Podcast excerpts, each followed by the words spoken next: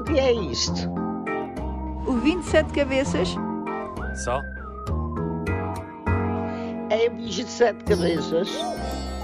É um bicho muito malandro e manhoso. É aquele que nos vai arrastar a todos.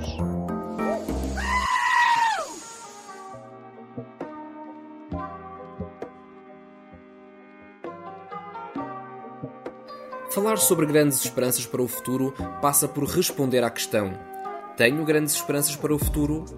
A resposta é um inequívoco sim. Tenho muita esperança na minha geração e nas gerações futuras.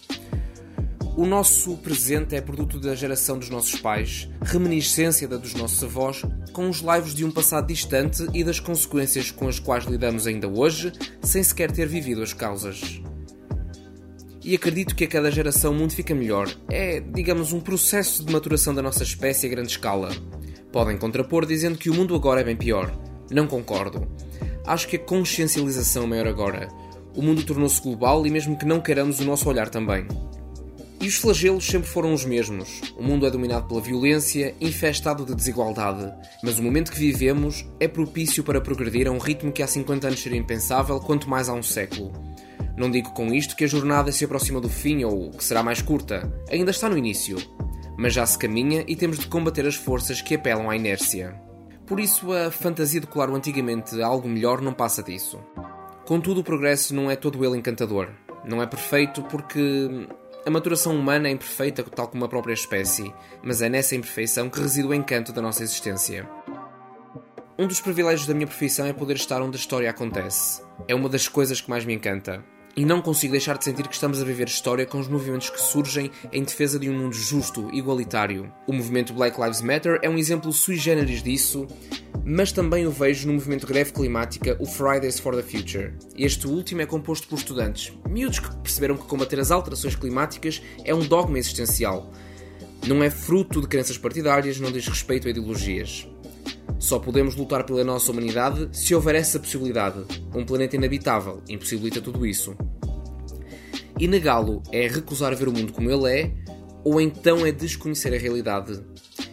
E talvez resida aí o apelo pela ignorância e pela nostalgia.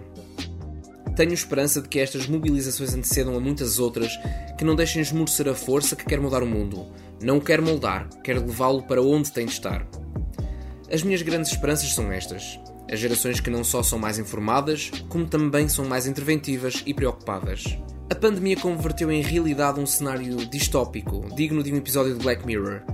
Cenários distópicos já se tornaram realidade inúmeras vezes, o que me leva a acreditar que as utopias ainda o são porque carecem de força para as concretizar. Espero por isso que o combate às alterações climáticas ganhe ímpeto depois de sofrer um revés tremendo por causa da pandemia.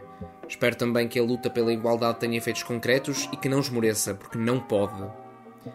E as reformas necessárias não se fazem com políticas avulsas, decisões com um selo temporal constrito. O tempo que vivemos é histórico e permita-me o Padre António Vieira o roubo do delírio fantasista que é o Quinto Império, trazendo-o para os dias de hoje, mais contemporâneo e com a noção clara de que não é com Portugal no centro, mas que tem de ser centrado na busca pela igualdade e pela manutenção da vida. Quero pensar que a reminiscência da minha geração e o produto da próxima serão um amanhã melhor para os que cá estiverem e que as lutas que travamos hoje foram vencidas.